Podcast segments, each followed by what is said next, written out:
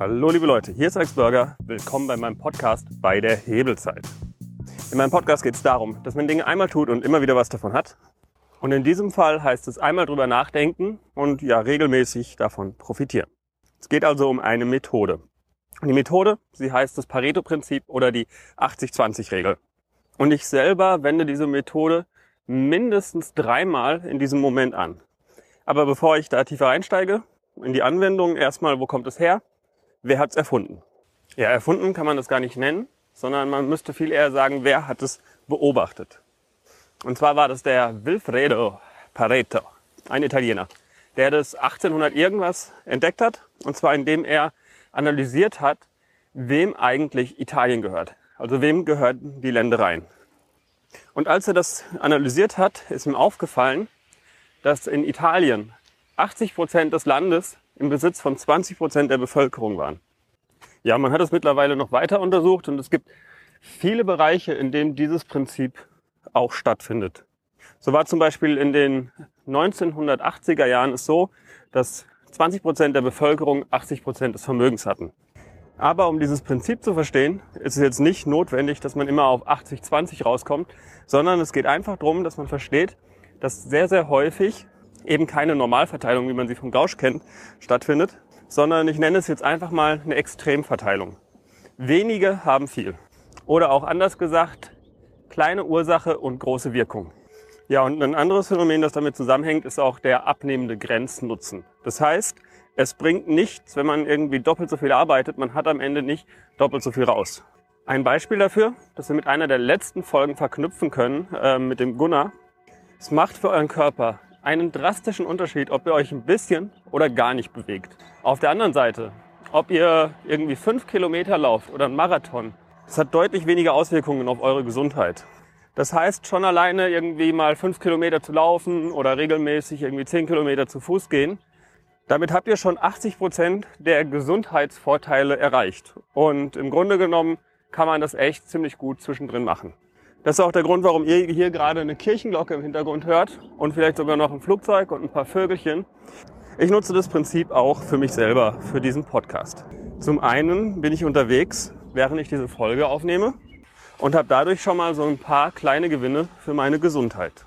Und ich habe ja erzählt, dass ich das dreimal mache. Das nächste ist natürlich, dadurch, dass ich unterwegs bin, kann ich nicht das beste Mikrofon verwenden, sondern auch hier wieder 80-20-Regel. Ich verwende ein okayes Mikrofon. Also eigentlich muss man sagen, sogar schon ein ziemlich gutes Mikrofon, das eine Qualität liefert, die auf jeden Fall erträglich sein sollte. Sprich auch hier, es ist wieder gut genug.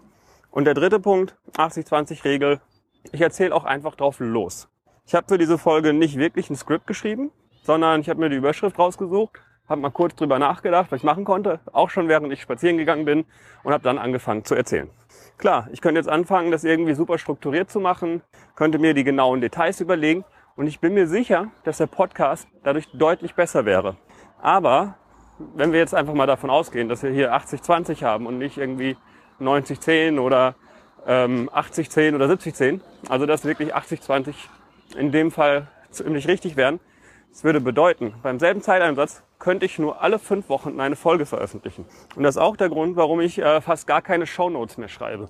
Irgendwann werde ich das zwar nochmal nachholen lassen, aber im Moment haue ich da einfach mal ein paar Sätze zu der Folge raus, überlege mir die Überschrift und drücke auf Veröffentlichen. Denn auch da, wenn ich dort die Shownotes schreiben müsste, und zwar richtig schreiben müsste, dann würde ich dafür nicht zehn Minuten brauchen, um eine Folge zu veröffentlichen, sondern wäre ich auch an der Stelle wieder bei zwei bis drei Stunden.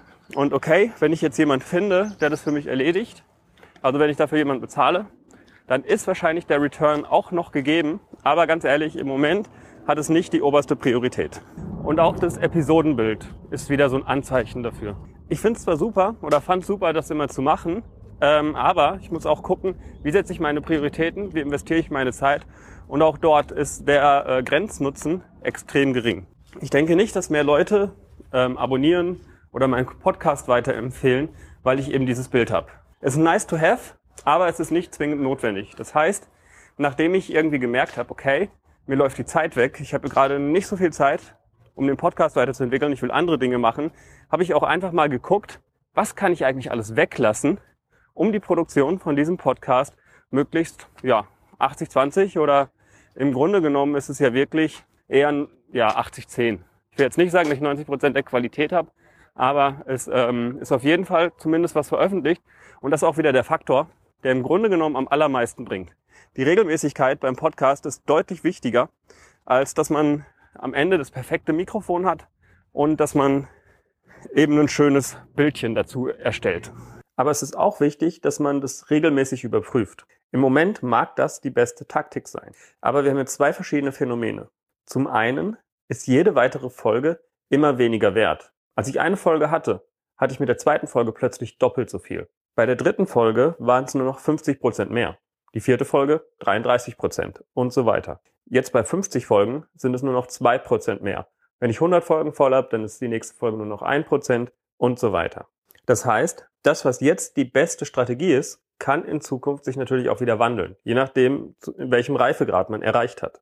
Und es kann sein, dass in Zukunft irgendwann dieser Punkt erreicht ist, wo ich mir denke, hm, Jetzt habe ich eigentlich alles Wichtige gesagt und es macht Sinn, jede Folge nochmal neu aufzunehmen und zwar dann vielleicht mit 90, 95, vielleicht mit 100 Prozent Qualität und dann vielleicht auch nur noch alle vier bis acht Wochen eine neue Folge zu veröffentlichen.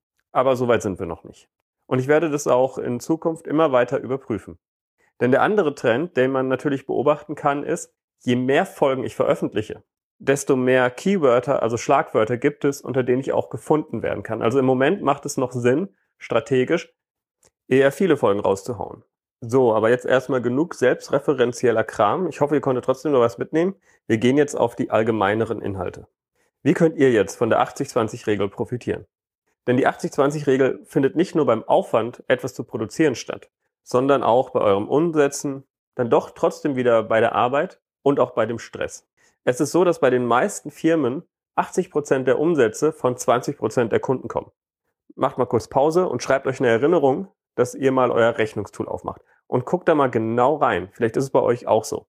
Aber selbst wenn es nicht 80-20 sind, ihr werdet auf jeden Fall merken, ihr habt Kunden, die deutlich mehr Umsätze bringen als andere Kunden. Ich kann mir gar nicht vorstellen, dass wirklich bei euch jeder einzelne Kunde gleich viel Umsatz macht.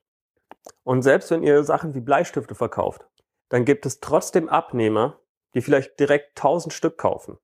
Zum Beispiel, weil sie Werbegeschenke haben wollen oder weil sie einen kleinen Shop in der Schule betreiben. Also es gibt immer diejenigen, die einfach deutlich mehr haben wollen von dem, was ihr anbietet. Und das könnt ihr natürlich nutzen. Und auch wenn es jetzt vielleicht banal für euch klingt, aber die Erfahrung zeigt, die wenigsten Unternehmer behandeln ihre Kunden unterschiedlich.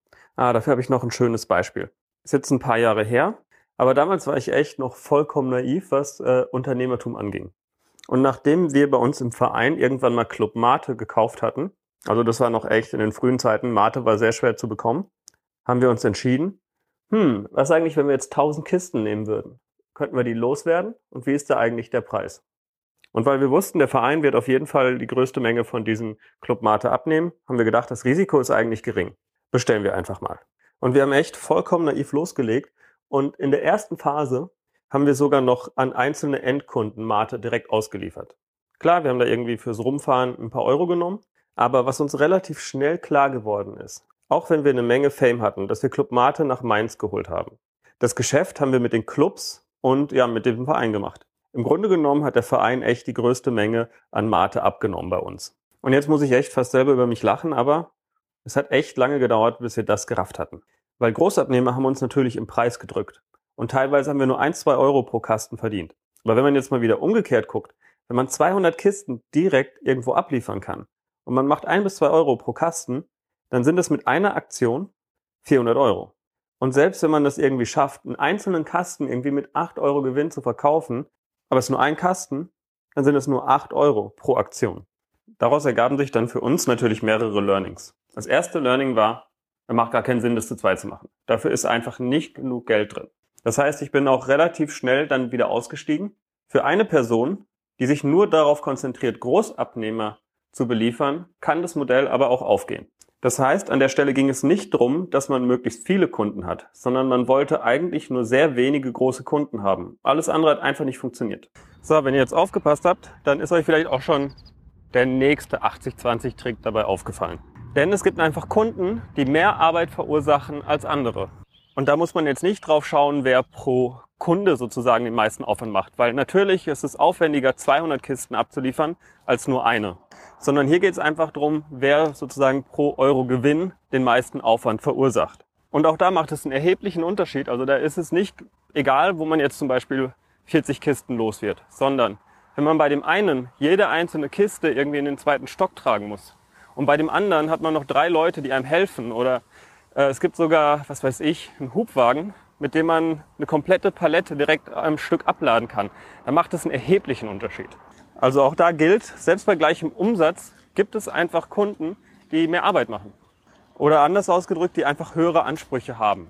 Und ein dritter Faktor, der auch noch dazu kommt, weil es gibt ja zum Beispiel die kalkulierbare Arbeit, die damit zusammenhängt, aber es gibt auch einfach den Faktor Stress. Und auch da ist es so, 20 Prozent der Kunden machen 80 Prozent der Probleme. Es gibt Kunden, mit denen macht man einen Termin aus, die sind einfach da. Und es gibt Kunden, die erscheinen nicht. Dann telefoniert man hinterher, dann äh, hat man sie gerade geweckt, dann müssen sie sich erst noch ranziehen, man eiert noch irgendwo durch die Gegend, fährt später nochmal hin, hat anderthalb Stunden verplempert. Toll. Und dann am besten, um noch einen draufzusetzen, man schickt die Rechnung und anstatt dass das Geld irgendwie drei Tage später auf dem Konto ist, muss man dann noch hinterher telefonieren. Im Zweifelsfall muss man sogar mahnen, vielleicht muss man sogar vors Gericht ziehen. Keine Ahnung. Also das ist mir zum Glück nicht passiert, aber es gibt einfach Kunden, die deutlich mehr Stress verursachen. Ja, oder noch eine andere organisatorische Sache.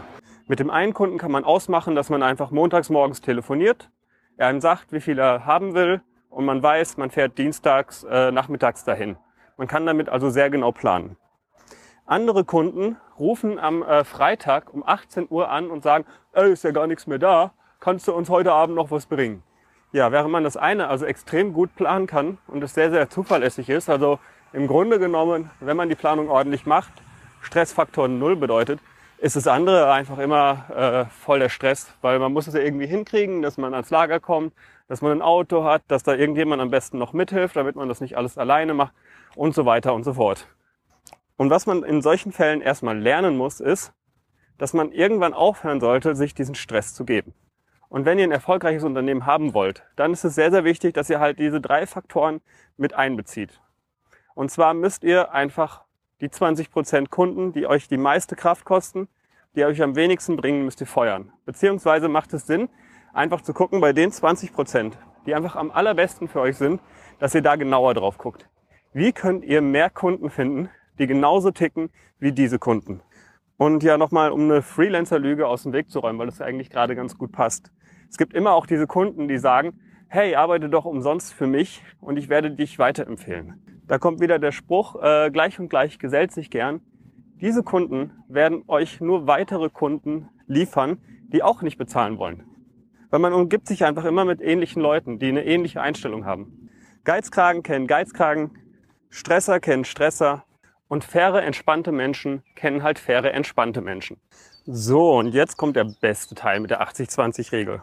Denn man kann die 80-20-Regel mehrfach hintereinander packen. Dazu nehme ich jetzt wieder mein, nicht Podcast, sondern mein echtes Geschäftsmodell als Beispiel. Am Anfang ist mir aufgefallen, was sozusagen die 20 Prozent sind, die 80 Prozent des Ergebnisses beim Videomarketing bringen. In dem Fall war mein Fokus halt komplett auf YouTube SEO. Und da habe ich einfach gemerkt, wenn man viele einfache Videos produziert, kann man damit deutlich mehr erreichen, zumindest wenn man die Arbeitszeit gegenrechnet, als wenn man nur ein einziges großes Video produziert. Und im Herbst 2015 habe ich dann wirklich den drastischen Schritt gemacht, dass ich auch nur noch solche Produktionen durchführe. Der zweite Faktor, eben die Arbeit, habe ich dann als nächstes Mal überprüft. Ich habe mir angeschaut, mit welchen Kunden ich weniger Arbeit und mit welchen Kunden ich mehr Arbeit habe, habe versucht, ein Muster zu erkennen und habe dann entsprechend meine Ansprache nochmal genauer angepasst. Ja, und der dritte Faktor ist dann natürlich auch noch reingekommen, wenn mir aufgefallen ist, dass bestimmte Kunden einfach deutlich mehr Stress verursachen als andere. Oder sagen wir es mal umgekehrt. Ich habe mich dann darauf konzentriert, ähm, mit den Kunden, die einfach wenig Stress bedeuten, mehr zusammenzumachen oder weitere ähnliche Kunden zu finden. So, aber das habe ich jetzt nur einmal durchgeführt und das Ganze kann man auch beliebig oft wiederholen. Also jetzt nicht von jetzt auf gleich, aber es ist auch so, dass unter den 20 Prozent, die sozusagen den meisten Umsatz machen, wenn man sich das wieder genauer anguckt, dann wird man auch wieder feststellen, okay, es gibt wieder eine ungleiche Verteilung. Auch hier gibt es wieder Kunden, die mehr Umsatz machen und es gibt Kunden, die weniger Umsatz machen. Dasselbe gilt aber auch für die Arbeit und auch für den Stress. Also man kann, wenn man das über eine längere Zeit regelmäßig macht und regelmäßig sich das anschaut, das immer weiter optimieren und hat am Ende einfach einen extrem krassen Hebel. Jetzt nehmen wir einfach mal an, es wäre wirklich so, dass die 80-20-Regel hundertprozentig klappt.